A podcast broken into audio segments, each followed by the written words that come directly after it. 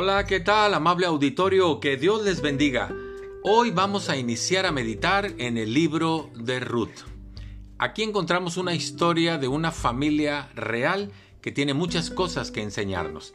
Dicen los primeros versículos.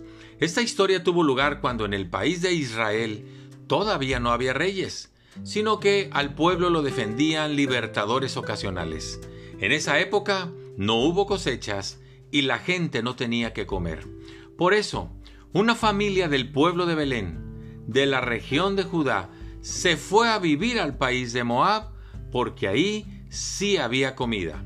El esposo se llamaba Elimelech, la esposa se llamaba Noemí, y los hijos se llamaban Maalón y Quilión. Poco después de haber llegado a Moab, Elimelech murió. Así que Noemí y sus hijos se quedan solos. aquí entra una mujer viuda con dos de sus hijos.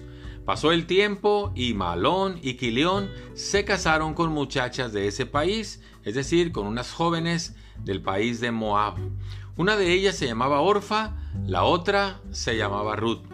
Pero pasados unos diez años, murieron Malón y Quilión, por lo que Noemí quedó desamparada, sin hijos y sin marido. Grave la situación de Noemí, ahora solamente estaban sus nueras, no tenía marido, no tenía hijos, y entonces ella les dice muy sabiamente, muchachas, regresense a su país, muchachas, yo no tengo más que ofrecerle, por favor cásense, sean felices, búsquense un marido y disfruten de la vida. Sin entrar en detalles, una de ellas le dijo, está bien suegra, me voy, y se despide de ella, pero la otra, la que se llamaba Ruth, le dijo unas palabras en las que quiero que reflexionemos. Piense en estas palabras como en un compromiso de cada miembro de nuestra familia. Ruth le dice a su suegra Noemí, no me pidas que te deje ni me ruegues que te abandone. A donde tú vayas, iré, y donde tú vivas, viviré. Tu pueblo será mi pueblo, y tu Dios será mi Dios. Donde tú mueras, moriré, y allí mismo seré enterrada.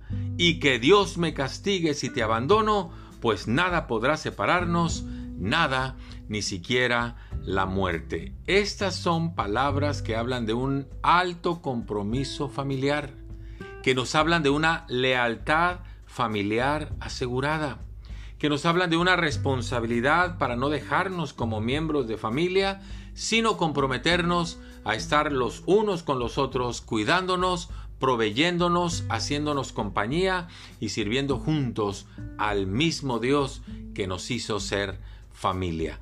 Considere estas palabras, lea el texto y comprométase con Dios y con su familia a tener ese calibre como miembro de familia. Muchas gracias, que Dios le bendiga, hasta pronto.